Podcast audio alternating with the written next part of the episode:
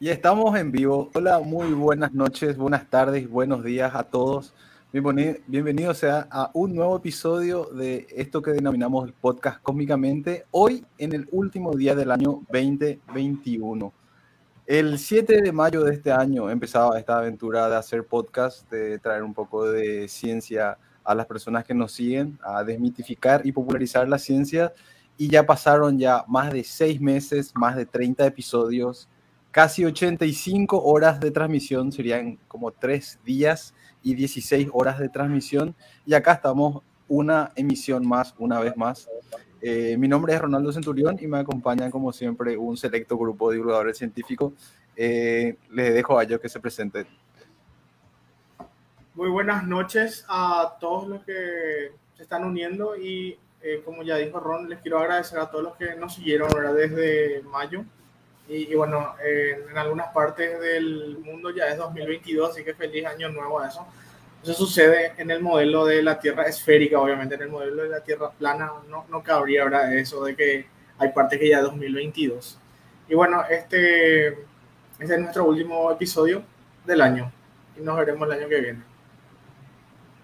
Muy buenas noches, eh, muchas gracias por acompañarnos hoy y todos estos meses a lo largo de esta aventura, como dijo Ronaldo, que es cósmicamente. Feliz 2022 para aquellos que ya están viviendo en el futuro, ¿verdad? Y nosotros en, breve los alcanzaremos. Gracias por, muy buenas noches a todos, gracias por estar nuevamente con nosotros. Y vamos a ver qué tal nos va en este último episodio. Y para los que ya están en el futuro, como dijo Pedro, un feliz 2022. Muy buenas noches a todos y ya solamente cabe felicitar a quienes ya están en el futuro y desearle una buena noche lo que estamos acá todavía en el pasado. Así es, muy feliz año nuevo a, todos. Una corriente nueva de, no sé si conocen este canal de divulgación científica que se llama, en, alemán es Kurzegats, que significa eh, en resumen, que sería en inglés in a nutshell, ellos están proponiendo una nueva corriente de que no festejemos el 2022, sino el 12022, que le agreguemos 10.000 años a este conteo que venimos haciendo de los años, porque si consideramos nomás 2.000 años de la humanidad, eh, no le hacemos homenaje o no le hacemos historia a todos esos años de evolución que tiene el Homo sapiens, ¿verdad? Desde que somos una civilización eh, que, que, dejamos de ser nómadas y que nos asentamos y que empezamos a tener eh, civilizaciones de por sí, organizando, organizándonos en comunidad, hacen más o menos 10.000 años. Eh, entonces, eso es lo que tratamos de representar. Entonces, de mi parte, le digo feliz 12.022 a todos. ¿verdad? este año tuvimos muchísimas informaciones científicas muy importantes que compartimos y que no compartimos, ¿verdad? Eh, que cada viernes estuvimos buscando, que también estábamos escuchando las recomendaciones y las preguntas que ustedes nos hacían llegar. Y este, en el episodio de hoy queremos hablar un poco de, de, esos avances tecnológicos, científicos, de esos hitos que alcanzó la humanidad este año, haciendo un pequeño rewind de, de ello. Eh, también queríamos mencionar, no queríamos quedar atrás y, subirnos en el barco de todo lo que están haciendo, dando su comentario sobre la película recientemente estrenada en Netflix de Leonardo DiCaprio, que es No mires arriba, Don't Look Up, una sátira muy interesante que nos tuvo a todos nosotros y a toda la comunidad científica y no científica, lo cual es importante, hablando sobre estos hipotéticos sucesos que se pueden dar, ¿verdad? Y entre esos eh, eventos o acontecimientos importantes que estuvimos hablando a lo largo de este año y que tocamos varias veces, este en particular, tenemos el lanzamiento y la misión del telescopio espacial James Webb, que fue lanzado la semana pasada. no sé si ya cubrimos nosotros ese el lanzamiento, creo que el, en el episodio anterior al día siguiente nos tocaba el lanzamiento. Eh, hicimos una cobertura, Jorge y Fede hicieron una cobertura esa mañana donde eh, estuvieron compartiendo imágenes del lanzamiento, ¿verdad? Y bueno, ya estamos ya a seis días después de aquel lanzamiento. Eh, la sonda está a la mitad de su recorrido para llegar al punto de Lagrange L2, exactamente al 50%. Eh, eso serían unos, para que sepan, 723.531 kilómetros de la Tierra y es exactamente el 50% al punto de Lagrange que está a 722.000. Eh, en estos días empezaron el despliegue del protector térmico del telescopio espacial James Webb, que es una de las partes críticas que se va a tener que dar durante su viaje hasta el punto L2, mientras el telescopio va a empezar a, eh, a desplegarse, ¿verdad? Una de las partes más importantes debido a la gran cantidad de variables, de componentes, es el, cuando justamente cuando se despliegue la, el sistema de protección solar o las velas solares que tienen. Eh, tengo un par de datos para compartir sobre esto. Si alguno de ustedes, colegas, quieren hacer un comentario sobre, sobre la misión, sobre una opinión al respecto. Y bueno, eh, Ronaldo, para añadir lo que estuviste diciendo, eh, en estos mismos momentos, mientras nosotros estamos aquí charlando, mientras la gente estará seguramente tomando clericó o probando un poco de, no sé, chicaguazú o la comida que sea de su preferencia, se está produciendo la parte más crítica del despliegue del, del escudo solar del James Webb. En los días previos se estuvieron desplegando algunas otras estructuras. Sin embargo, ahora en estos momentos se tienen que estirar y en los próximos días pensar, desplegar completamente este fabuloso y avanzadísimo escudo solar que está formado por cinco capas de un material llamado Capton. ¿Qué tiene de especial? Pues que el James Webb, para poder hacer un telescopio infrarrojo, necesita estar refrigerado. El problema está en que si, le, si utilizamos una refrigeración tradicional, por ejemplo, como el caso del helio, la vida útil del telescopio estará mm, determinada por la cantidad de helio disponible. Y generalmente los telescopios eh, con esta clase de refrigeración no suelen ir más allá de unos 4 a 5 años, ¿verdad?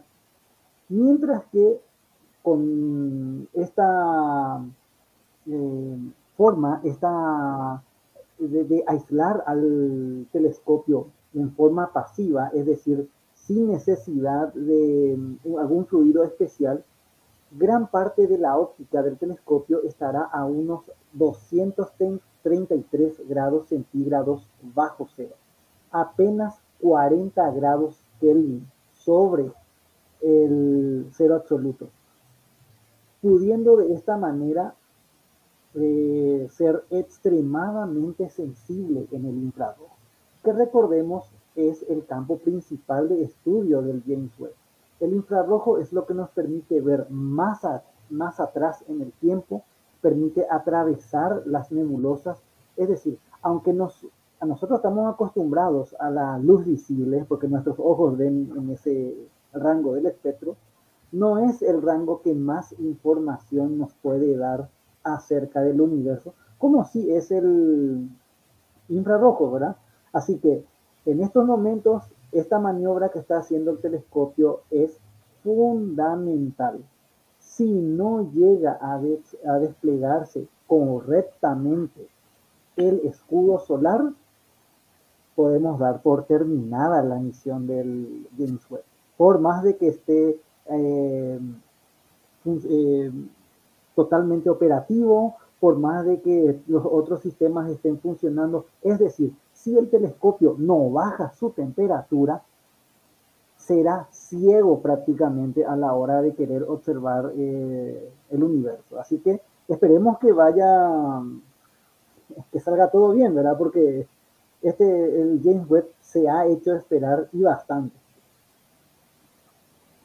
Para mencionar un poquito más sobre este despliegue que se está dando lugar ahora, el, el despliegue de este sistema de protección en solar o de este escudo térmico lleva varios días porque es un procedimiento bastante complejo. Está entre los, entre los procedimientos más complejos y críticos por los cuales debe pasar el web en su ida hasta el punto de la gran Chile 2. Tiene 140 mecanismos de eh, release mechanism, eh, mecanismo de... Dígame cuál puede ser la mejor traducción para release mechanism. Eh, de liberación que van a estirar estas, estas cinco capas que mencionó el profesor. Tienen ocho motores, además de una serie de poleas, engranajes, 400 poleas, engranajes, resortes y 70 em, hinges, sería bisagras que tienen que ir desplegándose para que se despliegue por completamente, por completamente todo el escudo, ¿verdad? Que luego de desplegarse se tiene que tensar. Así, todas estas partes tienen que funcionar perfectamente, como dice el profesor, para que eh, tenga vida útil. Algo que, visto que me pareció muy interesante en un documental fue eso que los científicos de esta misión prevén todos los posibles errores que se pueden dar. Cualquier cosa que puede fallar y, eh, y ven cómo pueden subsanar o qué tan eh, utilizable seguirá siendo el telescopio con tal o tal falla, ¿verdad? Ellos tipo saben si solamente se eh, vamos a utilizar hasta algo, si no se despliega tanto, no vamos a poder utilizar para nada y así van sabiendo en qué puntos críticos sí o sí se tienen que dar, ¿verdad? En una semana, en, bueno, en más o menos 3, 4 días, va a empezar a desplegarse el espejo secundario y el espejo primario, que también es otra parte crítica de, este despliegue que se tiene que dar, porque eh, hay cosas que se pueden fallar y el telescopio va a seguir funcionando a menor capacidad, pero va a seguir funcionando hay cosas que no pueden fallar, que sí o sí tienen que, em, que desplegarse. Por ejemplo, como estuvimos hablando del protector térmico, otro es el, espejo secundario, ¿verdad? Con, si las dos aletas del espejo primario no se despliegan, bueno, todavía tenemos todas esas celdas centrales, ¿verdad? Pero si el espejo secundario no se despliega, bueno, ahí no tenemos em, más telescopio y no vamos a poder capturar ninguna de las, eh, ninguno de los botones, ¿verdad? Eh, que, va a capturar este telescopio. Podemos ver ahora en pantalla cómo se va desplegando y los mecanismos que se tienen que dar. Mientras que se despliegan los mástiles, se tensan en estas hojas y, bueno, son uno, uno de los procesos, uno de los pasos por el cual tiene que pasar el James Webb y que está pasando, ¿verdad? Hasta ahora todos los puntos críticos ya han sido superados. Creo que el día de hoy eh, Ocurrió el segundo, si no el tercero, no estoy bien si mis compañeros me pueden corregir. Eh, prendieron sus motores de vuelta para corregir su rumbo. Y otra cosa que estuve leyendo es que ellos siempre eh, hicieron desde el lanzamiento que el telescopio vaya más despacio de la velocidad a la cual tiene que ir. Todas las pequeñas correcciones de rumbo que dan, que creo que van a hacer a lo largo de su, de su viaje, lo hacen siempre estando por debajo de la velocidad a la cual debe llegar el telescopio al punto L2, porque si se pasan de la velocidad, el telescopio pasa de largo y eh, eso sería catastrófico. Entonces ellos tienen que llegar con la velocidad exacta al punto de Lagrange 2. Sobre eso, Ronaldo, algo fabuloso. Mirando, esto me parece realmente de terror, ¿verdad? ¿Cuántas cosas podrían ser? Pero para tranquilizarnos un poco, eh, la, varias de, estas, de estos momentos potencialmente catastróficos ya pasaron. El primer momento catastrófico que podría haber dado al, mandado al traste con la misión fue que no se haya desplegado el panel solar. Eso tendría que haberse desplegado a los pocos minutos. Si no se desplegaba, se, apagaban las baterías y 10 mil millones de dólares flotando ahí sin nada más que hacer, ¿verdad? Pero eh, volviendo al tema de, en cuanto a la velocidad, todas las misiones cuando son enviadas al espacio tienen un margen de error. Llevan, no llevan exactamente hasta la última gota solamente lo justo de combustible. Llevan un poco más para eventuales eh, ineficiencia del lanzador, eh, que un motor pierda un poco de empuje, algo para un margen de error, ¿verdad? Siempre llevan un poco de combustible extra. ¿Cuál es, en qué ventaja tiene esto? Bueno, en caso de que ocurra alguna, alguno de estos imprevistos, ese combustible extra va a salvar la misión. Pero ahora sabemos que el James Webb no está en una posición en la que va a poder ser fácilmente reabastecido, no tiene la capacidad. Así que la vida del telescopio está determinado por la cantidad de combustible que tiene para hacer sus correcciones. De ahí que su misión primaria de 5 años y se calculaba alrededor de 10 años, una década, él, podría funcionar gracias al combustible que lleva. ¿Cuál fue el, la buena noticia? El Ariane 5 hizo un excelente lanzamiento, súper preciso, que junto con las dos primeras maniobras que recién mencionaste, fueron tan milimétricamente eh, realizadas que el último análisis muestra que buena parte de ese combustible extra que tendría que haberse usado para una emergencia ya no va a ser necesario. Por lo tanto, el James Webb tiene combustible de sobra para alargar tal vez entre, y alcanzaría 15, algunos hasta 20 años de servicio. Una noticia fabulosa, ¿verdad? Eh, de tan eficiente que fue el lanzamiento, entonces esperemos que salga todo bien y que tengamos eh, James Webb para rato. Eh, algo que también visto que, que, en otra situación se podría dar es que si, te, si el telescopio se iba un poquito más rápido de lo debido, él podía darse la vuelta, eh, o sea, girar 180 grados y empezar a restarse velocidad, ¿verdad? Eh, con sus propulsores apuntando hacia atrás. En este caso no se puede hacer porque al hacer ese, ese, ese movimiento, los sensores eh, van a estar apuntando a la dirección del Sol lo cual no puede ocurrir en este telescopio, ¿verdad? Siempre tiene que estar dándose a la sombra. Eh, entonces ellos tienen que llegar con la velocidad justa, ¿verdad? Y que hasta ahora están, lo están logrando, ¿verdad? Eh, creo que, así como mencionó el profesor, más de 10 años, se cree que se aumentó a más de 10 años ahora el tiempo que va a estar funcionando eh, este telescopio. Y otra cosa que también leí es que en este punto Lagrange 2, el telescopio constantemente está cayendo hacia la Tierra.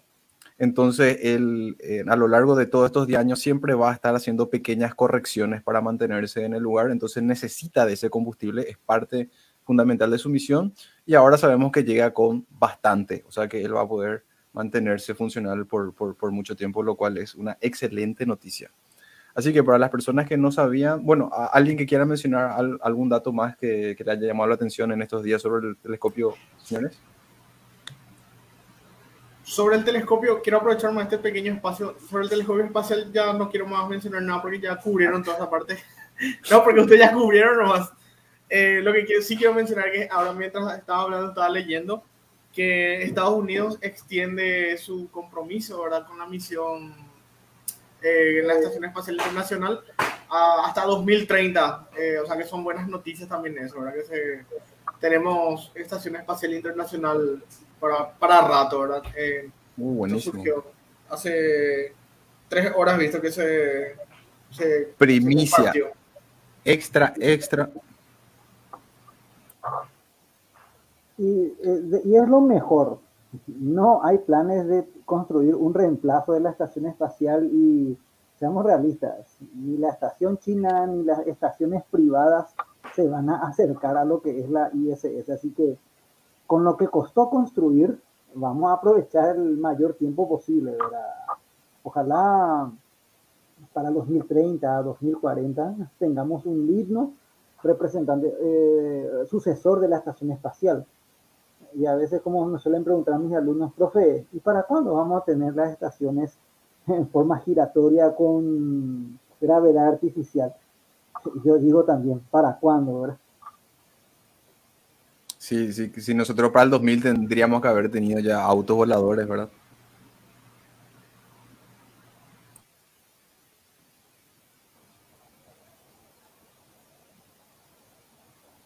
Creo que estás muteado, Jorge, no sé si estabas hablando.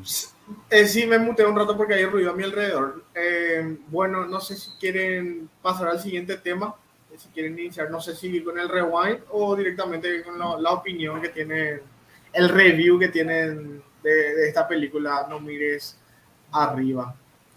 Antes de eso, voy a aprovechar y mandar un saludo a Ángel Argüello, que nos está escuchando una vez más, que nos envía unas felicitaciones. Feliz año nuevo a vos también, Ángel. Gracias por eh, escucharnos siempre, por el aguante. Y sí, que se venga un año más cargado de mucha divulgación científica y muchos proyectos. Así que bueno, yo creo que vamos a empezar hablando de... Y, también aprovecharía e invitarlo otra vez a Ángel en algún momento que nos ilumine un poco con su, con su conocimiento. Sí, totalmente. Eh, más, que, más que invitado. Que prepare nomás ya alguna charla o algún tema que le parezca interesante compartir con todos nosotros y esta es su casa. Eh, hace un muy, muy buen trabajo de divulgación y eso siempre es interesante apoyar. Saludo también a Fernando Núñez Parra que, que nos saludó. Eh, gracias por estar escuchándonos. Que tengas un feliz año. y a las personas que nos están escuchando, ¿Qué opinión les merece si es que ya vieron la película No mires arriba, Don't Look Up, estrenada en Netflix el 25 de diciembre pasado? Es la última película de Leonardo DiCaprio y es una película que causó mucho furor, ¿verdad? Mucho, muy mediático. Eh, por, por el, más que nada, no por ser una buena película, ya, ya empezamos, ¿verdad? Ya no quería decir eso, pero ya lo dije, ¿verdad? Sino por el tema que, que, que, tocó, ¿verdad? Eh, yo he visto la película y mientras estaba viendo ya le envié un mensaje al grupo y dije, tienen que ver esta película porque eh, sí o sí vamos a terminar hablando o iba a causar revuelo, ¿verdad? Eh, así que, ¿qué, opinión les merece a ustedes, don Luca, compañeros? Y bueno, como estuvimos hablando previamente, antes de empezar aclaramos que, mm, bueno, al menos yo no soy ningún crítico de actuación ni nada por el estilo y tampoco ese, es nuestro objetivo, ¿verdad? Eh, al final una película, una música, una obra artística es tanto del artista como del espectador. Sencillamente, como a veces cuando me, me explican, mis alumnos me muestran su, sus canciones, eh, no sé, su grupo BTS o algo por el estilo, y yo no entiendo, y directamente me dicen, profe, a lo mejor no funciona en burros, ¿verdad? No, qué malo, ¿verdad? Pero bueno, generalmente si vamos a ver el tema de la película, es muy personal. Yo me entretuve. Que en el fondo sabemos de que eh, podría tener un mensaje, pero no nos olvidemos de que el cine, la televisión es entretenimiento. Como entretenimiento yo la pasé bien, aunque tengo que reconocer que me pareció un poquito larga la película, ¿verdad? Eh, personalmente, ¿verdad? Pero fuera de eso, eh, al menos yo entendí que se trataba de una sátira, de una metáfora de cómo está la situación actual en cuanto a una sociedad terriblemente dependiente, como decía Carl Sagan, terriblemente dependiente de la tecnología, pero con muchísima gente que no es luego que no sabe nada de la tecnología o de la ciencia, sino hasta que parece ser contraria a esta, ¿verdad? Eh, esa frase que me imagino va a causar polémica. Ya, ya se volvió un meme de Leonardo DiCaprio que dice que mm, se llama método científico y con eso se hizo la computadora por la que estás eh, escribiendo tus teorías conspiranoicas. No dijo exactamente así, pero no, ya van a ver ustedes por ahí. Fuera de esto, mm, yo, yo la recomendaría. No, no sé si sería una película que yo vería por segunda vez. ¿verdad? bueno, tampoco es que con tanta opción uno ve varias veces, ¿verdad? O sea, pero por lo menos denle una oportunidad.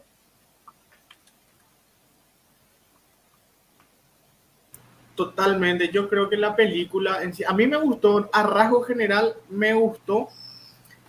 Eh, obviamente. Si vamos a ser muy estrictos y aclarando que no soy crítico cinematográfico, pero desde el punto de vista de divulgativo, de, la divulgación científica, es lo que quiero opinar. Le faltaron algunas cosas, ¿verdad? Seguramente. Eh, no tiene por qué ser demasiado fiel a la ciencia muchas veces, porque, bueno, al fin y al cabo es entretenimiento. La idea en sí está demasiado bien, creo. El mensaje que quieren dar creo que está bien. Algunas cosas como ejecutaron tal vez no no son muy convencionales, pero eh, yo quiero rescatar que muchas personas que no necesariamente están metidas en el mundo de la ciencia o de la divulgación científica como nosotros, eh, les llamó la atención. Yo espero que hayan entendido, ¿verdad?, el, el mensaje que quería mostrar la película. Y, y, bueno, a, y a nivel personal, yo me identifiqué un poco con esta señorita que no me acuerdo el nombre de, de, de cómo se llaman en la película, pero es la Jennifer Lawrence esta porque yo también reacciono muchas veces de esa manera explosiva ante los argumentos, ¿verdad? De las personas que no están tan familiarizadas al mundo de la ciencia, ¿verdad? Que muchas veces soy, incluso soy muy, eh, digamos que soy, entiendo, ¿verdad? Eh, comprensivo, ¿verdad? Que estas personas muchas veces no saben porque no están bien informadas nada más, ¿verdad? Y bueno, ahí es donde la divulgación científica tiene que entrar, ¿verdad? Ahí, es donde tenemos que cumplir nosotros nuestro, nuestro labor nuestra labor social, ¿verdad? Que es prácticamente que no, no ocurra esto, ¿verdad? Que, que, la ciencia, la tecnología eh, y cómo funciona el universo en sí, ¿verdad? Eh, un poco exagerado, pero cierto. Depende también de cómo nosotros hacemos llegar a la gente, ¿verdad? Porque tal vez el mundo científico eh, sea muy hermético muchas veces, por eso la gente no, no, no, se acerca tanto. Pero bueno, existen figuras como Carl Sagan y, y bueno, miles de divulgadores científicos y entre ellos nosotros también, ¿verdad? Que, que podemos acercarle a, a, a, la gente, ¿verdad? Es, es, estas cosas, ¿verdad? Porque al fin y al cabo, eh, por eso estamos haciendo también este podcast, ¿verdad? Eh, yo al menos entré al mundo de la divulgación científica y me hace un poco autobombo, ¿verdad? Me considero ya un divulgador científico, ¿verdad? Eh, pero bueno, entré justamente por, eh, por esta razón, ¿verdad? En, en, en, este rol, ¿verdad? Porque me gustaría compartir un poco de lo que sé y un poco de lo que se puede saber más a la gente. Así que el rasgo general, súper bien. La idea es clara. Y, y, bueno, el reflejo al final de la, de la sociedad, ¿verdad? De, de, lo que se consume mucho más la sociedad que está más enfocada en, en, la cultura popular, cosa que no está mal, pero te das cuenta que eh, tal vez sea muy exagerado el, el, desenlace de esta película, pero es un escenario que se puede dar en algún momento, en el sentido de que, bueno, eh, un, una sociedad que, que, que, no, esté, que no, no, entienda cómo, cómo funciona la ciencia, que la tecnología está condenada a muchas veces a, a este tipo de, de, escenario catastrófico, ¿verdad? ¿Puede ocurrir? Sí. Ahora mismo no sabemos, ¿verdad? Pero eh, esperemos que no sea así, ¿verdad? Que, que, que, bueno, la gente también tome un poco de conciencia. Y, y, bueno, después hay temas políticos también que, que creo que se exageraron un poco en la película pero que no está muy lejos de la realidad. Pedro, ¿vos ibas a decir algo? No, básicamente comparto con lo que está diciendo.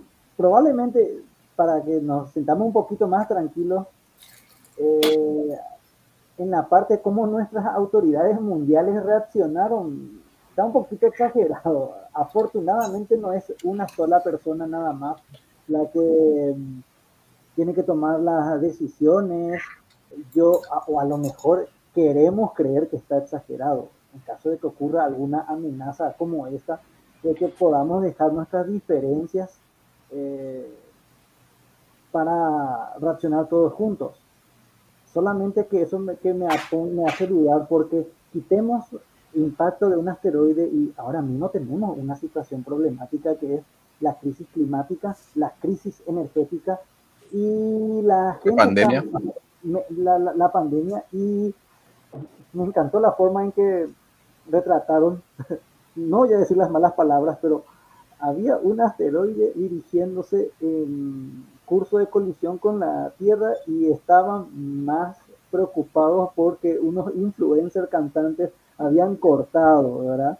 Que por otro lado no tiene nada de malo. Me encantó claro. la actuación de Ariana Grande, todo, todo bien esa parte, pero eh, tenemos sobre en ciernes una crisis energética, el, el cambio climático.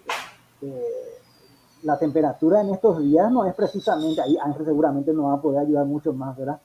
Eh, hay muchas cosas que deberíamos estar como civilización tomándonos las cosas en serio, pero nos preocupamos mucho más porque, porque Roque se fue a libertad, ¿verdad?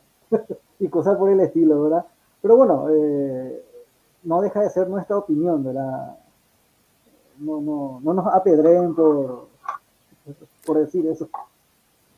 Algo que mencionaba que a mí me, me, llamó la atención es cuando en una parte de la película él está contando el problema o está divulgándolo al mundo en un programa de televisión y estos panelistas trataban de hacer de todo un chiste o de todo hacerlo más fácil de digerir, ¿verdad? No, no, no, no lo tomaban con la seriedad y él les dice no todas las informaciones van a tener que ser graciosas o simpáticas o no todo tiene que agradarle a todo el mundo. Hay veces que tenemos que ponernos serios y hablar en serio de, ciertos temas, ¿verdad? Y que e, es muchas veces lo que yo menciono de por yo hago también divulgación científica, que es por el razonamiento crítico eh, de cuando tenés que separar las cosas que, que no son importantes de las que son importantes, no te queda otra que, que tener un raciocinio eh, afilado, ¿verdad? Y por suerte ahí tenemos, qué sé yo, a científicos y personas importantes que están preparadas para tomar esas decisiones, ¿verdad? Pero de repente a veces parece que, que no es tanto así. Eh, ya, qué sé yo, Trump fue presidente, ¿verdad? Eh, eso, eso queda para el antecedente de la humanidad, ¿verdad? entonces ahí de repente nosotros pensamos que este tipo de, decisiones no podemos dejar tan a la Bartola o tan a que otras personas tomen esas decisiones. También la población, la ciudadanía, ciudadanía debería de tener una opinión formada, informada sobre estos temas, ¿verdad? Eh, así como en esta película existían negacionistas del, del cometa, bueno, hoy en día nosotros lidiamos con negacionistas de, de las vacunas, negacionistas del cambio climático, así como en la película vemos que los gobiernos no necesariamente se ponían las pilas para enfrentar esta situación. Lo mismo vemos que ocurre hoy en día, que sé yo, con el calentamiento global, en donde, eh, eso estuve hablando con un amigo hace no mucho, eh, si bien se hacen las reuniones y se firman acuerdos, eh, el mundo no se está dirigiendo ahora a un cambio abrupto o una disminución de esos 1,5 grados Celsius que, que, teníamos que evitar subir, ¿verdad? Algunos dicen que la pandemia, en vez de permitirnos darnos la vuelta y dejar de contaminar tanto, nos hizo superar récords de, de, polución y de contaminación. El peor de los momentos que es ahora, donde debemos de, deberíamos de estar teniendo políticas claras y estrictas y concisas sobre cómo no seguir contaminando y evitar que nuestro planeta pase por, este, por esta crisis climática, o por lo menos prevenir lo máximo que se pueda. Eso requiere decisiones hoy o ayer, ya cuando antes, que es lo que de repente vemos en esta película, ¿verdad? El, el, problema es, catástrofe es inminente y ellos están hablando de, de ver, posponer o hay cosas que son más importantes que verdaderamente son completamente superfluas, ¿verdad? Como estas parejas que se separan, ¿verdad? Por ese lado, yo creo que la película es muy importante hoy en día. Si va a ser una película de un clásico, una película culto, no lo creo. Si vamos a poner a hablar qué tal fueron las actuaciones, eh, no lo creo, ¿verdad? Muchas personas dijeron que, que la película es malísima, que no le gustó para nada. Yo creo que si tan, tanto no te gusta la película, pues en parte puede ser que no hayas entendido eh, a lo que quería llegar, ¿verdad? Que era que la crítica, la sátira era creo que uno de los elementos más importantes de esta, película, ¿verdad?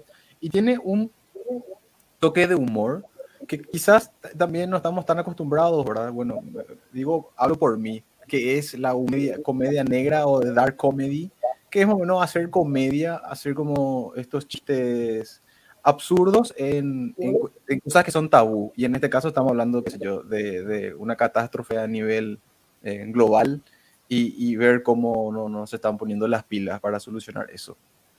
El que yo quería que vea esta película y que dé su comentario era Waldemar y le hinché toda la semana para que vea y hasta que al final no vio. Nos hinchó también para ver. pasa que eh, Leonardo DiCaprio eh, es un... Eh, ay, siempre se me va el nombre. Recordame, Waldemar, ¿cómo se llama el, el, estudio o el cálculo de las trayectorias planetarias? Es astrodinámica planetaria.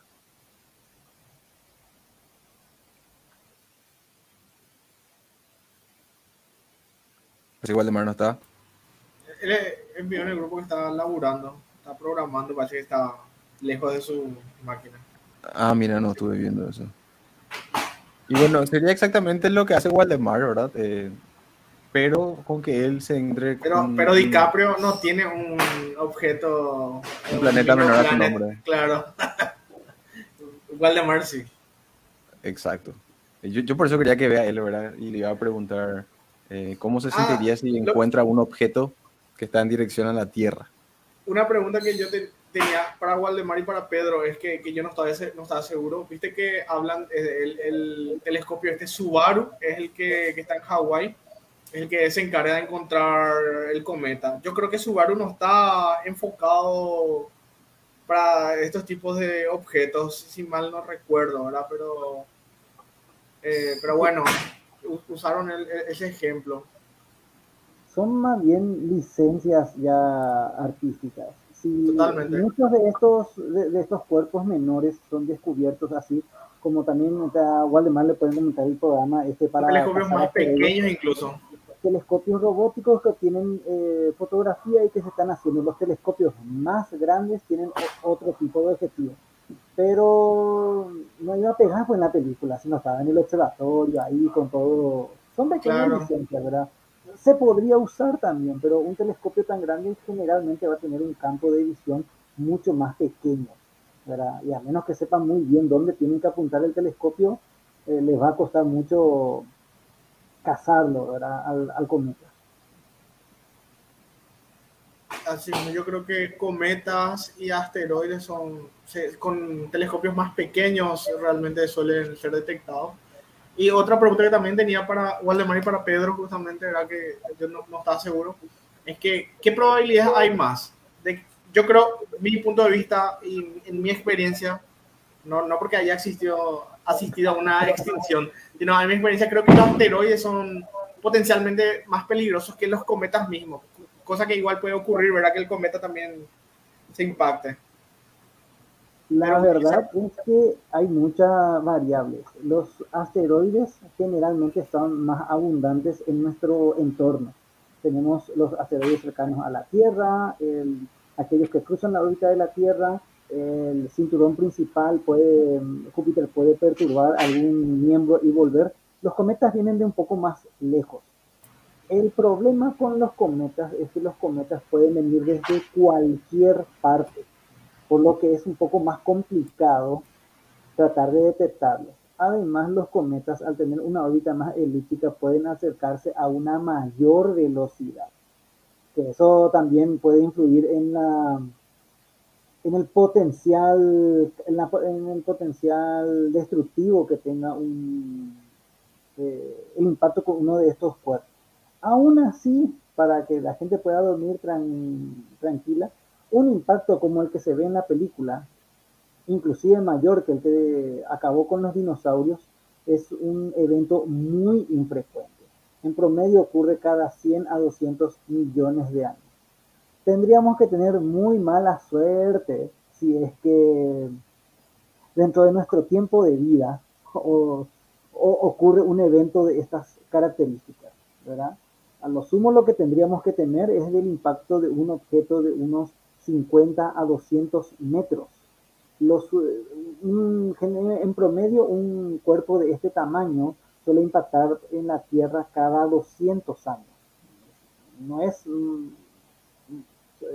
digamos que es eh, relativamente poco tiempo, ¿verdad? Podría ocurrir en las próximas décadas. Y me van a decir, ¿algo de 200 metros acabaría con la Tierra eh, o con la vida? No, pero estamos en una sociedad globalizada Imagínense, por ejemplo, de que un asteroide de 200 metros haga variar el clima y que este clima cambie los patrones de lluvia, de viento eh, del que dependen cultivos tan importantes como por ejemplo el monzón del sudeste asiático.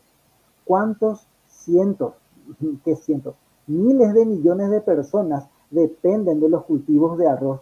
Imagínense que por culpa de una de estas rocas se, esos cultivos se pierden.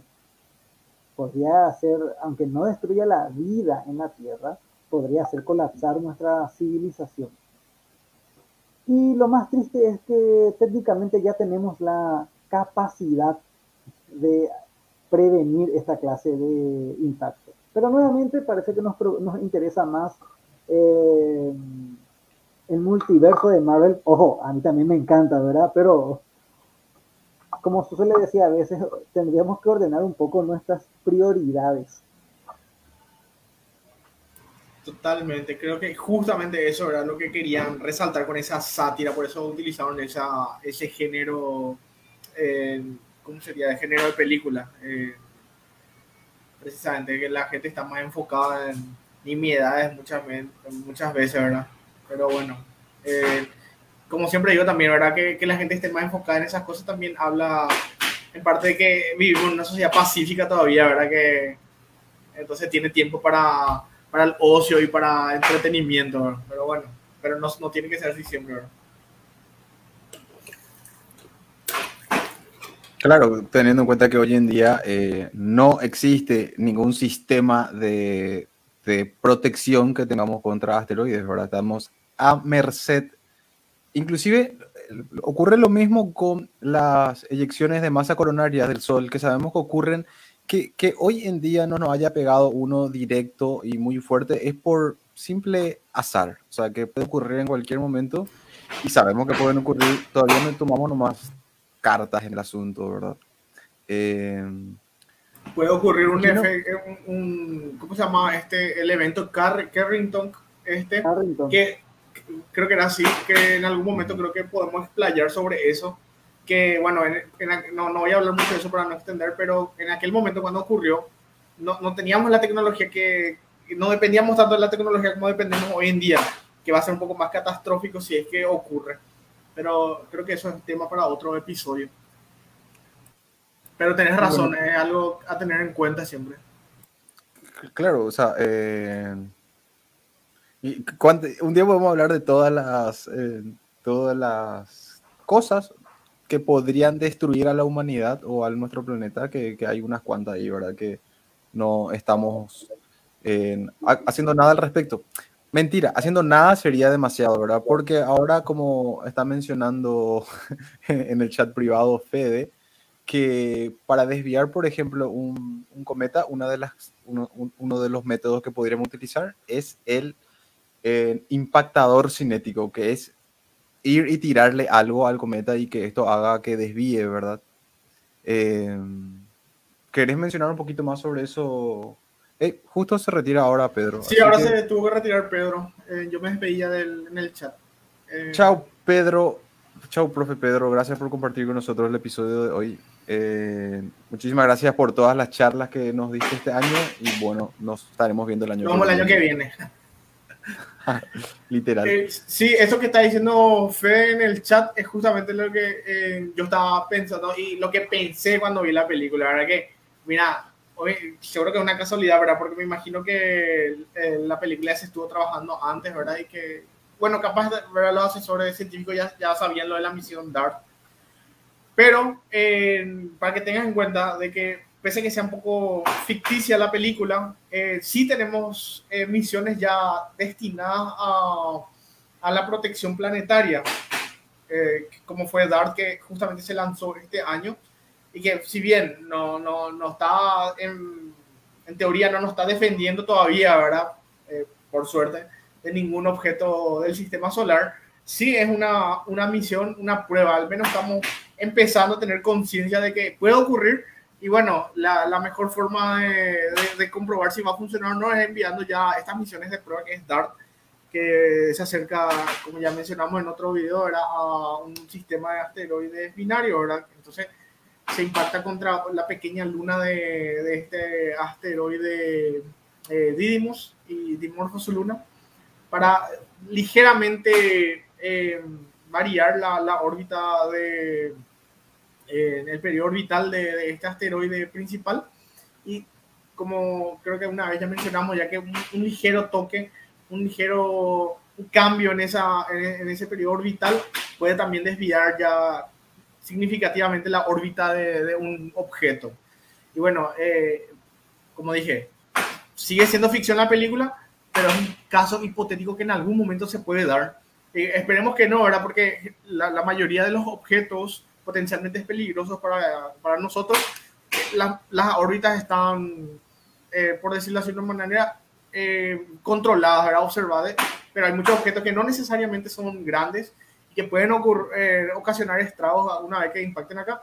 De hecho, Didymos y Didymorphos son objetos pequeños. Eh, realmente son pequeños, pero eh, 700 metros de diámetro o en su Ecuador creo que tenía el, el más grande de esto. No tengo ahora a mano para corroborar. Sigue siendo pequeño, no alcanza los un kilómetros. Sin embargo, puede ocasionar evidentemente eh, daños eh, si llega a impactar con la Tierra. Un objeto así. ¿Y cuántos objetos de, de 100, 200 metros hay afuera que capaz que no estamos eh, contemplando su órbita, ¿verdad? No, y, bueno, y también están los objetos que, que vienen de, de, de, por decirlo así, de una manera, de hacia el Sol, ¿verdad? Que es, el, eh, por decirlo así, es nuestro punto ciego a la hora de, de, de calcular órbitas y eso. Y, y bueno, yo eh, le planteé hace rato a Pedro lo del cometa y asteroide, cuál es más probable, y, y cierto, me iluminó un poco porque los cometas la mayoría, aunque la mayoría son de periodos largos, eh, vienen a velocidades distintas, eh, un poco más eh, rápido, por decirlo así, y pueden venir de cual, desde cualquier parte, ¿verdad? O sea que sí son peligrosos. Yo, yo siempre pienso que los asteroides son más peligrosos porque hay, uno, unas familias de asteroides que tienen órbitas muy cercanas a la órbita de la Tierra, ¿verdad? Y que justamente entre esos están los, los NEO, ¿verdad? Los objetos potencialmente peligrosos. Pero bueno, eh, me gustó la, la, verdad que hayan contemplado este escenario ellos eh, en la película, ¿verdad? Porque saben ustedes que a mí me gustan muchísimo los, los asteroides y los cometas, así que punto para ellos, ¿verdad? No les sirve nada mi, mi punto, pero yo le doy punto por eso. No, es buenísimo.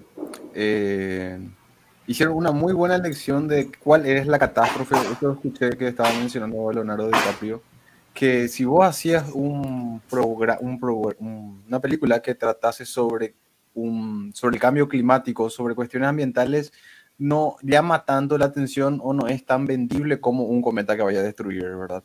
Y de repente te permite eso cambiar nomás la catástrofe y te das cuenta que, que, que capaz, quizás estamos cometiendo los mismos eh, errores o los mismos, lo mismo, estamos teniendo los mismos problemas que se plantean en la película, ¿verdad? Eh, bueno, y con esto empezamos el rewind, ¿verdad? Ya hablamos de la misión Dark, que fue enviada este año, que va a ser una de las primeras misiones. No va a ser la primera misión que va a impactar contra un... Contra eh, un objeto. No va a ser la primera, pero va a ser una de las que... Está enfocada se... en la protección planetaria. Exactamente, muchísimas Esa es la diferencia.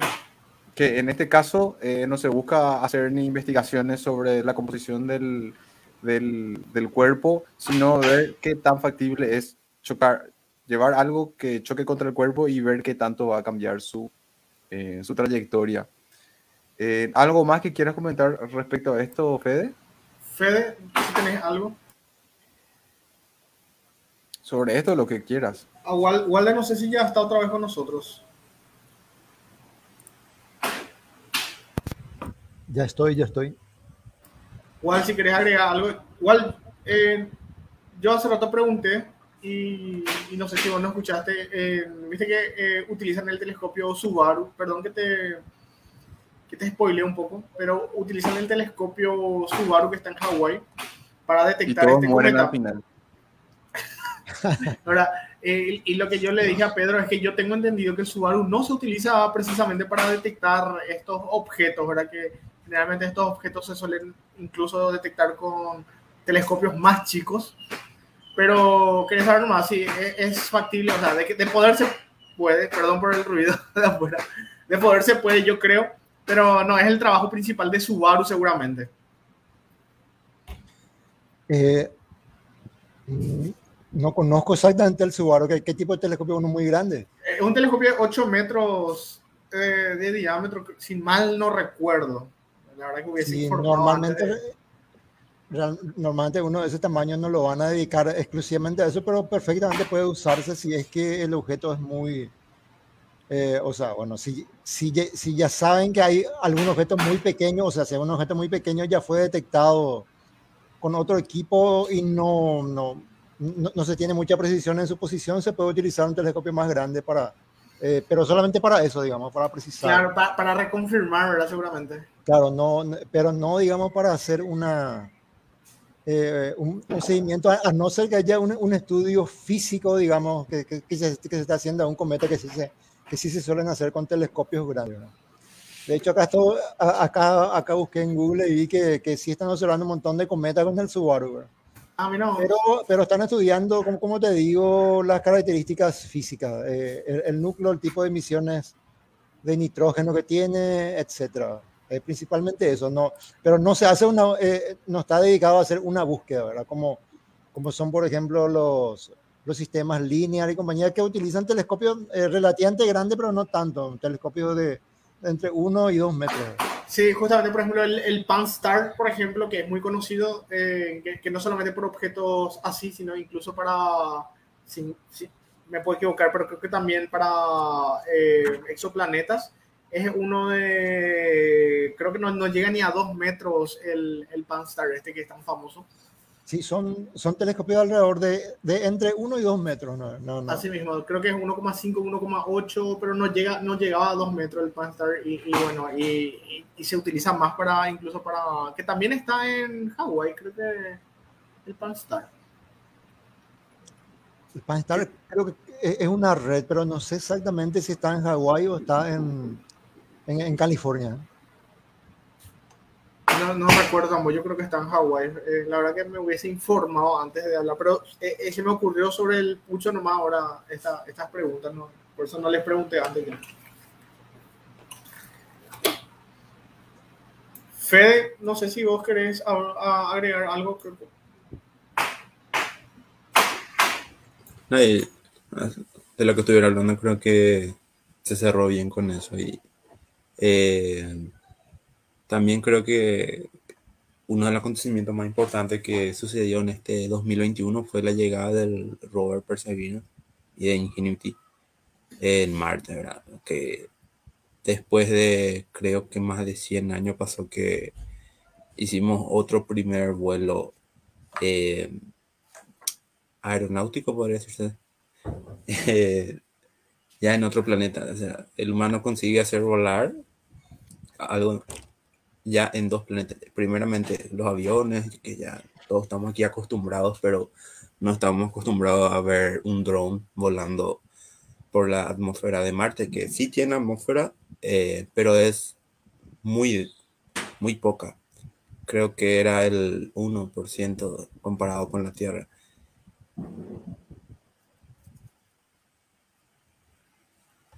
¿Y cuántos vuelos ya hicieron? Hicieron más de 10 vuelos. Eso es completamente un éxito, ¿verdad? Estás muteado, Jorge. Perdón. Eh, 18 vuelos completaron en estos 300 días de 300 días marcianos de misión eh, con Ingenuity. Ingenuity. O sea, eso, es, eso fue un, un hito en la historia de la humanidad o para la humanidad en que por primera vez se envió un dron que voló en, en, en otro país, iba a decir, en otro planeta. Y dentro de poco en Eh, otro país ya va a ser porque cuando coloricemos Marte ya vamos a tener ya, vamos a dividir en países también seguramente. en Planitia Martitia. Eh, esto fue verdaderamente, abrió un- una nueva etapa de la exploración espacial porque uno de los problemas más difíciles que teníamos era explorar otro planeta con estos feroz eh, socotrocos, con estos vetustos aparatos que se mueven súper lento, pero que llevan mucha capacidad eh, laboratorial, muchos experimentos llevan, ¿verdad? Pero cualquier irregularidad en el terreno es un gran desafío para estos rovers, ¿verdad? Ahora con la capacidad que tenemos de llevar drones que pueden recorrer varios metros, eh, estos pueden pueden llevar muchísimas más zonas, tomar muestras de alrededor con muchísima más facilidad, ¿verdad? Así que va a ser un, este fue un, un experimento, esta fue la, la, misión del Ingenuity, fue un experimento para, para probar esta tecnología que funcionó perfectamente bien. Eh, yo no leí sobre ningún inconveniente que se haya cruzado el Ingenuity. Sus, todos sus vuelos lo, lo, hicieron perfectamente bien. Y en las siguientes misiones de exploración en otros planetas, sí o sí, imagino que va a estar viendo drones que van a acompañar esas misiones por la practicidad que conlleva. Visto hace poco que están investigando una nueva especie de dron en, en una universidad estadounidense, no recuerdo ahora cuál fue, y el dron tiene patas, o sea que él cuando necesita posarse tiene dos patas que le permiten como estabilizarse y usar el dron como, como estabilizador. Él puede caminar usando, eh, eh, este, teniendo la, las hélices prendidas, ¿verdad? Y eso le permite como ir dando saltitos y recorriendo así eh, muchos más kilómetros y se puede apoyar casi en cualquier superficie. Eh, se vuelve una, un, un, robot muy, muy estable, ¿verdad? Entonces, esas nuevas tecnologías vamos a estar viendo los siguientes años y es algo, uno de los... Y está eh, también el, los... el, el, Dragon... Ah, perdón, hijo, yo pensé que ya terminaste. Seguimos. Continuamos, por favor. No, y que justamente también el Dragonfly, que es una misión a Titán, que posiblemente a finales de, de, de la década se va a estar enviando, eh, también dependía mucho, o sea, o depende mucho de, de, los resultados de la misión de Ingenuity, ¿verdad? Que va a ser un, un dron, básicamente, pero eh, obviamente que va a estar en un lugar donde la, la, la presión atmosférica es, es, mucho más pesada que, que, la Tierra y que en Marte. Pero bueno, eh, ya se consiguió hacer este, estos vuelos en Marte. De hecho, los primeros 5 o 6 vuelos nomás lo que eran los más importantes y críticos. Después el resto ya son vuelos de prueba que es genialísimo. Ahora completar 18 en, en este, todo este tiempo es demasiado bien. O sea, demasiado bien está. Y bueno, eh, eso, de eso pues se trata básicamente. Ingenuity pues, fue básicamente, un, no, no, tenía una misión demasiado estricta, en el sentido de que era una misión de prueba nomás luego, no, no, no, no se pensó que, que, iba a ser tan exitosa y cómo funciona en la ciencia y en cualquier cosa, en cualquier ámbito de la vida, ¿verdad? Eh, esto de ahora en más va a, ser una, posible una constante en, en, otras misiones ya también, ¿verdad? Ya que sabemos cómo hacer, o, o ya saben cómo hacer. Claro, y recordando también que el año pasado, eh, o sea, había una ventana de lanzamiento a Marte y donde no fue solamente el rover Perseverance el que eh, aprovechó. Incluso antes del lanzamiento ya eh, también se había lanzado una misión eh, Emirati, que es la Hope, y también una china de Taiwan 1. Y luego fue también que se lanzó el rover Perseverance, ¿verdad?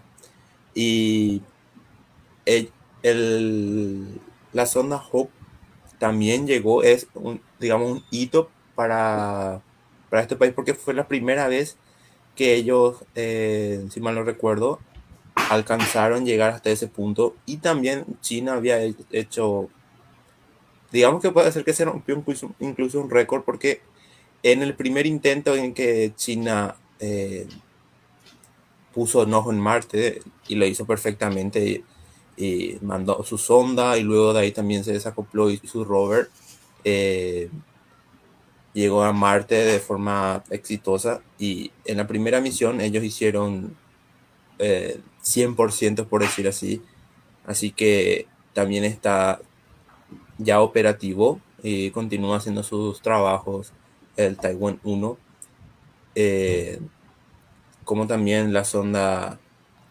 Hope, ¿verdad? Así mismo fue, eh, o sea, en febrero tuvimos una invasión, una flota de misiones a Marte, eh, como dijiste, o sea, aprovechan, ¿verdad? Estos, eh, estas ventanas de lanzamiento y, y bueno, Hope o Alamal, ¿verdad? Eh, aparte de cumplir un hito, está todavía muy activa, es un orbitador básicamente que está valga la redundancia, orbitando y estudiando el clima marciano. Y, y bueno, ahí está la misión china con el, el, el ¿cómo era? ¿Tianhe o Tianhe? No me acuerdo más. Eh, con el, también el primer rover no estadounidense en Marte, ¿verdad? El, el Surón, que también está eh, dando mucho de qué hablar y que vamos a tener muchas más noticias en, lo que va de, este año. Ah, y el Perseverance, lo que no mencionamos, que también ya completó también la recolección de, en total, recolección y encapsulamiento de muestras para la futura misión de, de, evolución de muestras eh, de la superficie marciana, ¿verdad? Que todavía no está, no sé si cuándo se va a enviar, que posiblemente sea 2026 en adelante, pero que bueno, al menos eh, la Perseverance, eh, su trabajo de geología y por qué no, de paleontología marciana, eh, está muy, muy bien y, bueno, ya pasaron los 300 días marcianos de misión, cosa que quiere decir que al igual que Curiosity y otros rovers, le queda mucho tiempo de, de, vida, ¿verdad? Y esperemos que este año también sigan operando, ¿verdad? Porque hay otra misión estadounidense también que es la eh, Insight, que sigue operando, que en el 2016 llegó, que son actualmente las misiones marcianas activas. Valdemar, ¿cuál fue tu noticia científica del año? ¿O la que recuerdes o la que más te llamó la atención?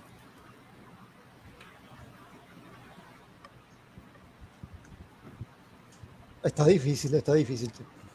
Eh,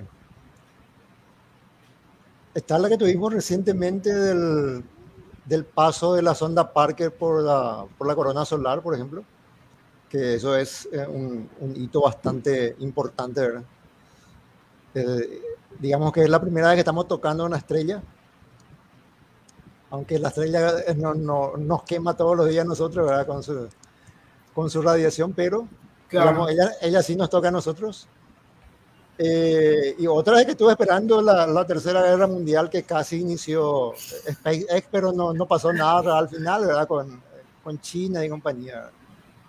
Lastimosamente. No sé si Fede puede expandir un poco al respecto. Sí, pasó que eh, China había mandado eh, una nota quejándose de, de los satélites Starlink de SpaceX, que de manera descontrolada o de una forma irresponsable habían controlado su trayectoria y en un punto pasó extremadamente cerca en dos satélites Starlink cerca del, de la Estación Espacial China, donde ponía en riesgo no solamente a la estación, sino también a los astronautas que a los taikonautas en este caso, que están hoy en día viviendo ahí. Y hasta ahora no, no he visto una respuesta en sí de, de, la empresa estadounidense, pero sí ya eh, como que hay incluso una, una queja más formal, incluso para la ONU ya, de, por parte de China, ¿verdad?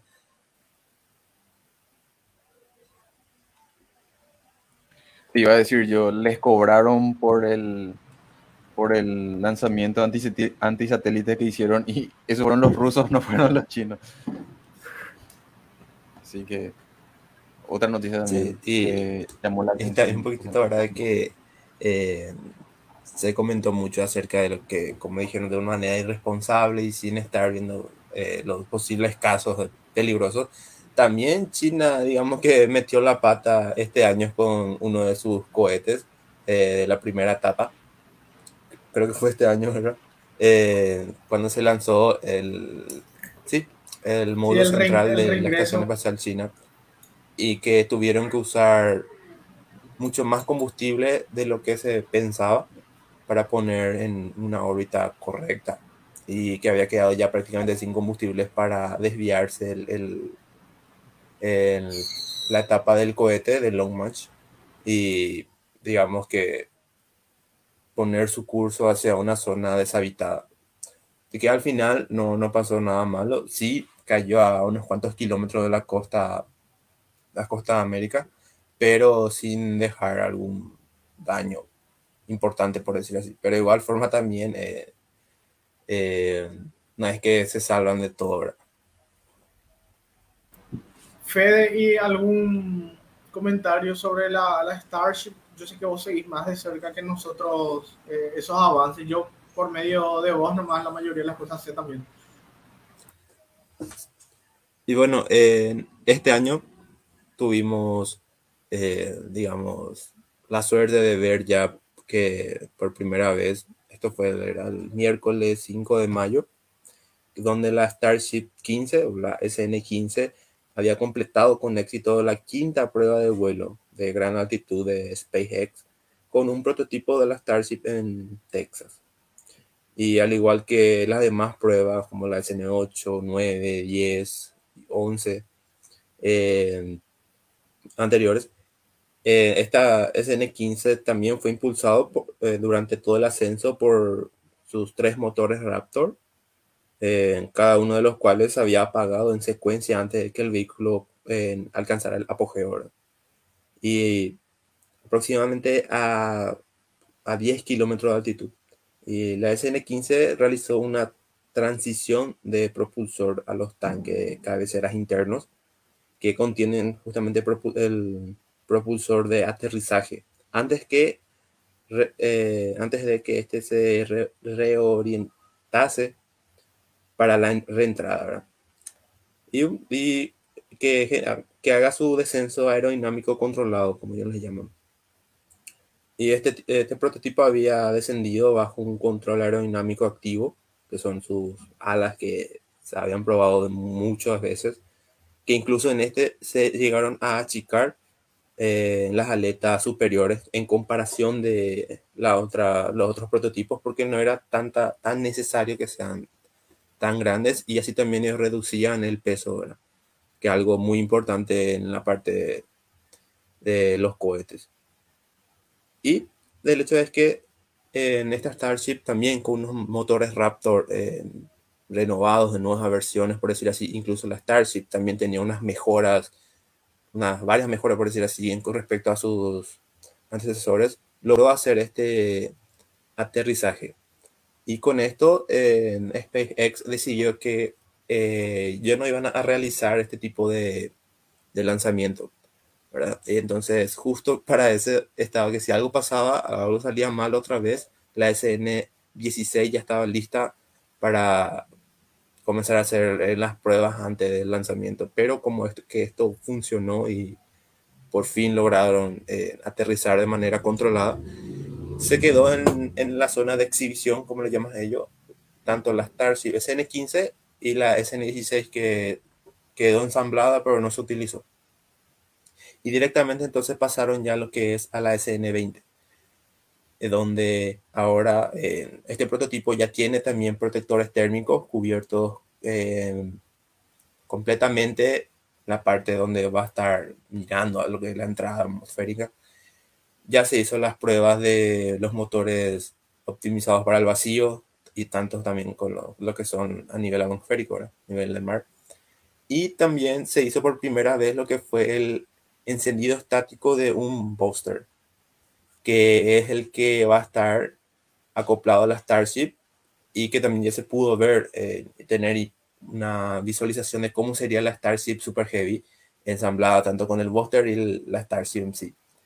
Y ahora lo último, la última noticia que salió es que la FAA, que es uno de los órganos reguladores en Estados Unidos acerca de los lanzamientos, aplazó en el, el tiempo.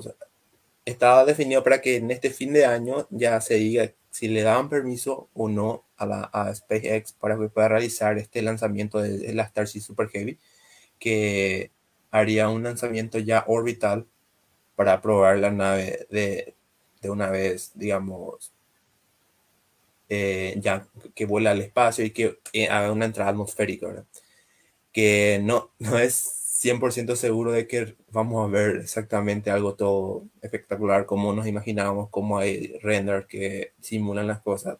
Hay más situaciones catastróficas que pueden suceder que, que bueno, ¿verdad? y lo que sí que pasó que vamos a tener que esperar hasta finales de febrero para que la FAA tome una decisión en permitir o no a SpaceX realizar el lanzamiento, porque se está haciendo un estudio de impacto ambiental en la zona de Boca Chica, en lo cual también los habitantes de ahí tienen que estar dando sus opiniones, de acuerdo también la FAA va a tomar una decisión. Pero eh, en SpaceX se ve que no están, eh, digamos, esperando para hacer algo, incluso ya se vio que se instalaron los 29 motores en el Buster 4. Ya se fabricó completamente el Buster 5, que se, como para tener espacio en la, zona de fabricación, se llevó también la zona de exhibición. Ahora ahí están la SN15, la SN16 y el Buster 5. Están ahí esperando. Y ya se está fabricando, ya está incluso casi ensamblado por completamente en las partes las losetas térmicas de la SN21 y solamente falta ya eh, que se comience a acoplar la nave. Y bueno, eh, tenemos también un lanzamiento que no deja de ser importante, que es la prueba ya de la SLS de la NASA, ¿verdad? Que este cohete que pretende llevar otra vez a astronauta a la Luna.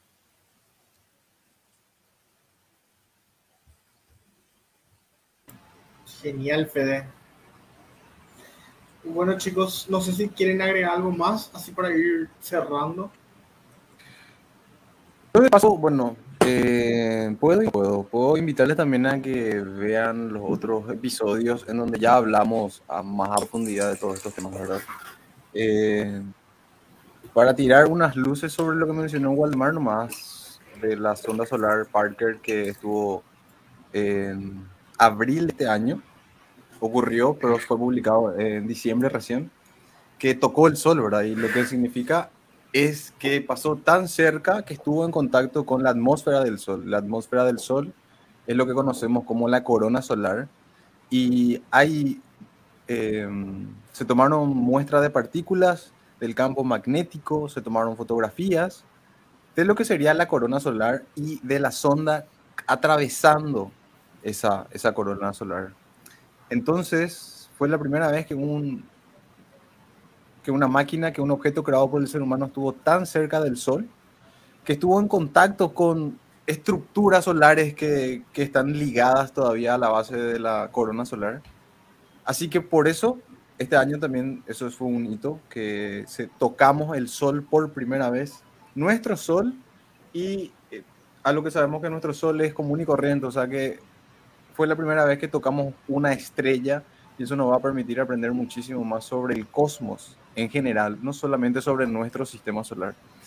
Algo que mencionaba en la misión es que se estaba estudiando el comportamiento de nuestro Sol desde tan cerca como podemos, como nuestra tecnología nos lo permite con la sonda solar Parker, y tan lejos como jamás hemos llegado con la Voyager, que hoy en día nosotros también en un episodio de este podcast mencionamos eh, que si bien no estaba saliendo la Voyager de la influencia eh, gravitatoria del Sol, eh, seguía ligado todavía en parte al Sol.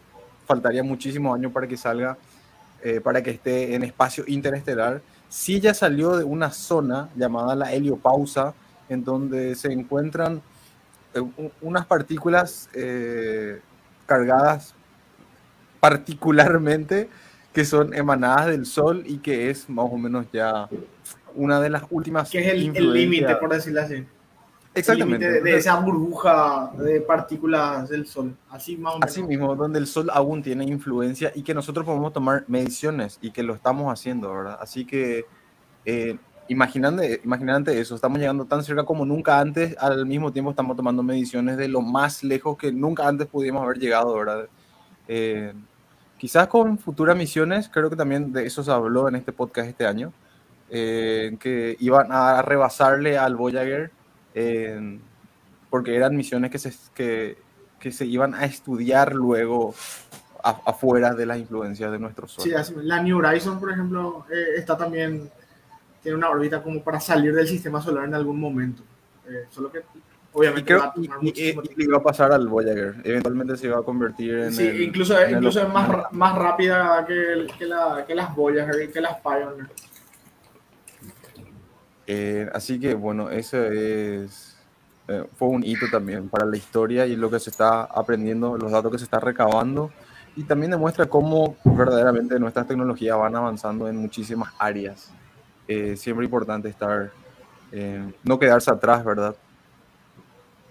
Pero bueno, esos creo que eran todos los temas que teníamos para tocar, a no ser que alguien quiera mencionar algo más. eh, micrófono abierto para despedirse por Igual, despedir el año. igual, igual si quieres agregar algo más,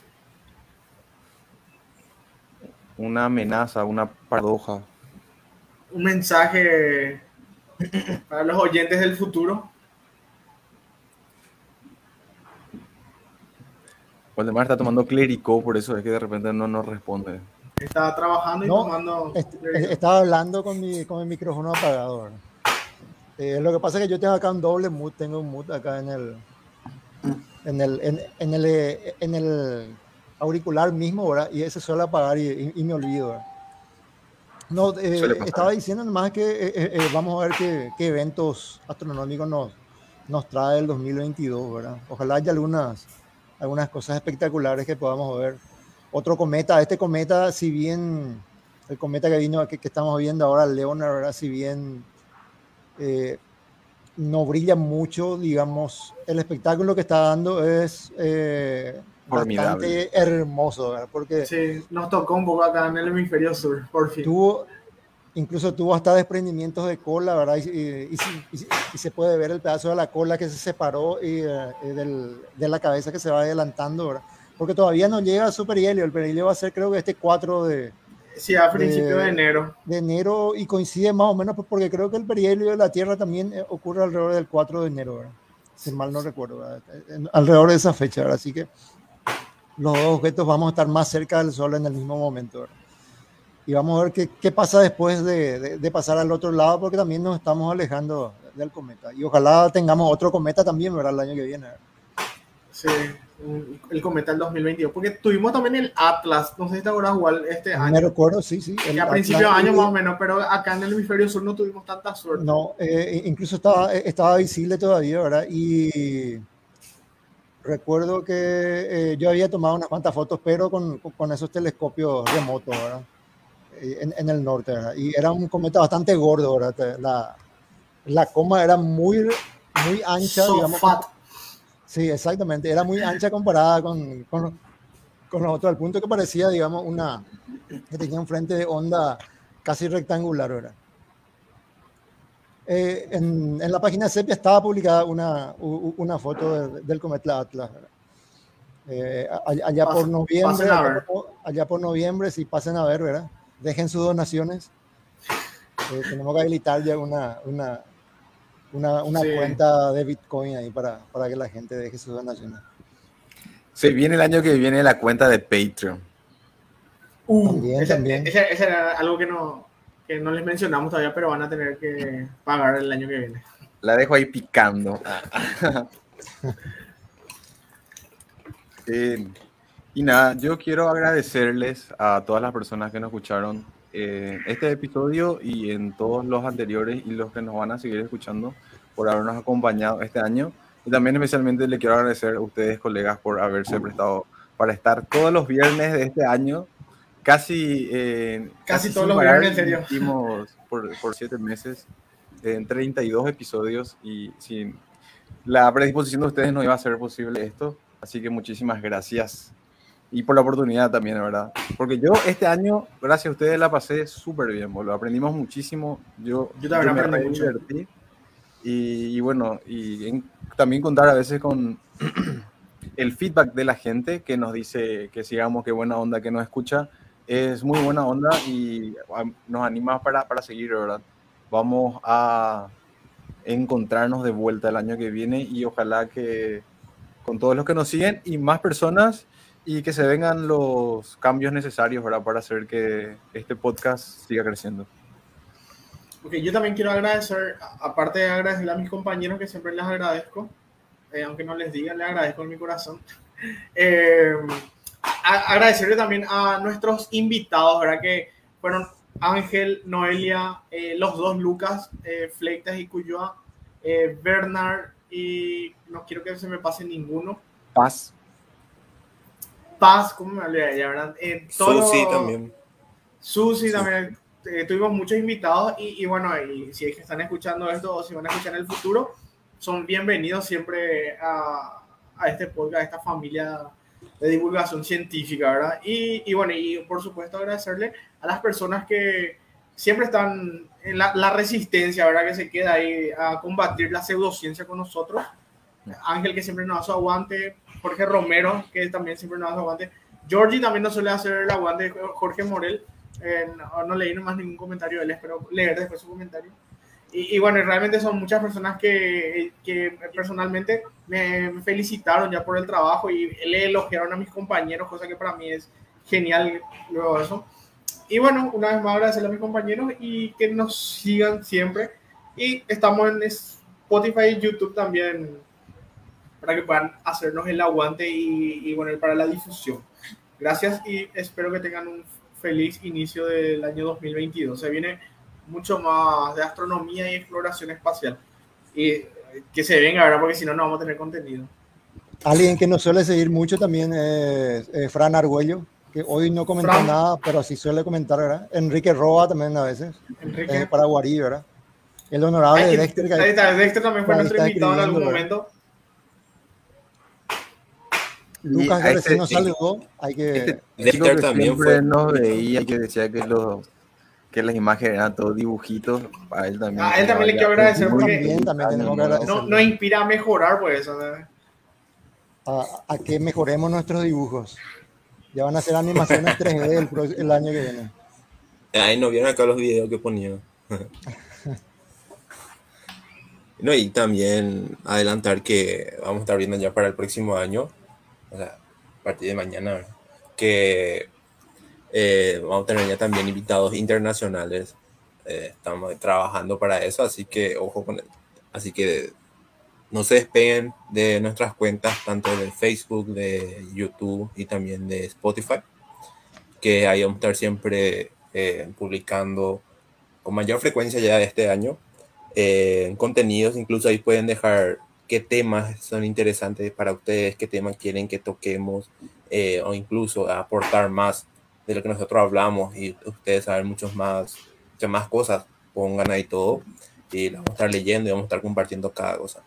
Ya que no es solamente que nosotros acá que estamos en la pantalla somos los que divulgamos y lo que decimos, lo que se tenga que decir, sino que también, como dijo Jorge, como dijo Ron, las personas que nos acompañan en el chat, las personas que nos acompañan luego eh, al, al escuchar las grabaciones también son los que difunden el conocimiento, ¿verdad? Y nada más agradecerle a mis compañeros y a todas las personas que nos escucharon en el año.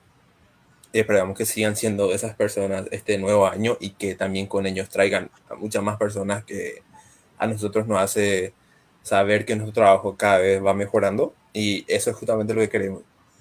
Y nada, eh, un placer estar aquí terminando este nuevo episodio. Y este año. Un saludo a Jorge Maidana que hoy no nos acompaña, ¿verdad? Eh, estaba engripado, creía que tenía COVID, todavía no sé es que, si le salió positivo o no su, su, el, año su que cosa, viene pero aparentemente vamos a ver. el año que viene vamos a saber. Seguro tenía un problema Mayday Maidana. Ojalá que lo solucione. Muchas gracias. También le mandamos un saludo por habernos acompañado durante este año. Eh, saludo a Jorge ya- Dexter. Pedro que se, se desconectó rápido de nuestro ceniciento, ¿verdad? Que antes de las 12 se, se desconecta. A Y yo iba a agradecerte especialmente a vos, Waldemar, por, por hacerte tiempo y compartir con nosotros, porque eh, vos, quieras o no, sos eh, Mira que a él no le gusta que que le elogien tanto, ¿eh? una persona que mueve. Y vos sos el, el influencer acá entre nosotros, el que mantiene muchos jóvenes prendido el espíritu de la, eh, de la divulgación, de la gana de aprender, de superarse. Y entonces tu presencia acá también hace que este podcast eh, tenga por lo menos los seguidores que tiene, ¿verdad? Así que muchas gracias y esperamos contar contigo el año que viene. Estuvo Jorge Mesa también, que siempre nos alentaba a empezar ahora. Cada Claro, la- la- a la ser más responsable, ¿verdad? Vaya el saludo a Jorge Mesa, que gracias a él, Arturo gracias a él, invitado. empezamos media hora más tarde oficialmente. Arturo también estuvo invitado. Arturo, ¿cómo me voy a olvidar Arturo? Arturo, que la, la revelación yo creo que él es porque a- a- yo me quedé cautivado con su charla del campamento Sí. y, y, o sea que esperemos que vuelva a participar como invitado otra vez. Sí. este. Tiembla Marcos Saldívar. ¿verdad? Yo creo que todas las personas que estuvieron escuchando hablar se quedaron cautivados realmente porque eh, se quedaron ahí duro. yo, yo también, pensé que yo conocía todas las estrellas, yo me quedé igual en, en el tour ahí para... Sí, porque Para ninguna escuchar. persona se levantó de ese lugar, ninguna se levantó. O sea, levantaban las manos para preguntar y para opinar, pero nadie se levantó que para dejar e- e- esa charla que hizo. Y hasta el final, y luego los aplausos, se rompieron las manos las personas realmente. Fue Hubo discurso genial. y todo. Claro, Tenía, tenía gags cómicos también ahí de repente, así que la mueve. Él- Este es el nuevo influencer de la ciencia. Tiembla Waldemar. Eh, no solamente que algo que, que cabe destacar que, que tuvimos el campamento astronómico en este mes, ¿verdad? Que este año que se nos va, ojalá que lo volvamos a tener este año que viene y ojalá que volvamos a contar con la presencia de Arturo y quizás nos esté compartiendo esa charla que dio aquella vez, pero acá en el podcast, que era muy, muy interesante sobre las constelaciones. Eh, un saludo, muy felices fiestas a Jorge Romero, Lucas Fleita y Dexter que nos están escuchando. Eh, muchas gracias por habernos acompañado hoy y Que durante todo el año. ¿verdad? ¿Cómo? No, que siempre nos acompañan, nomás digo. Justamente ellos tres también. No, sí, buena onda tenemos eh, el apoyo de... Pero yo creo que algo de bien tenemos que hacer, ¿verdad? No, no van a estar torturándose a sí mismos escuchándonos todos los, eh, Un- todos los un viernes, sí. tipo, eh, así que gracias siempre por el apoyo y también por los feedback que recibimos. Por ser la resistencia. Bueno, yo creo que dicho todo eso, llegamos al final del episodio. Eh, ya está más que dicho, más que agradecido por el acompañamiento de este año y lo esperamos el año que viene. Pueden encontrarnos en Spotify y en YouTube, Cósmicamente Podcast. Eh, así que eso es todo. Nos encontramos el año que viene. Muchas gracias por todo. Nos vemos en el futuro. Gracias por todo. Chau, Feliz chau. año.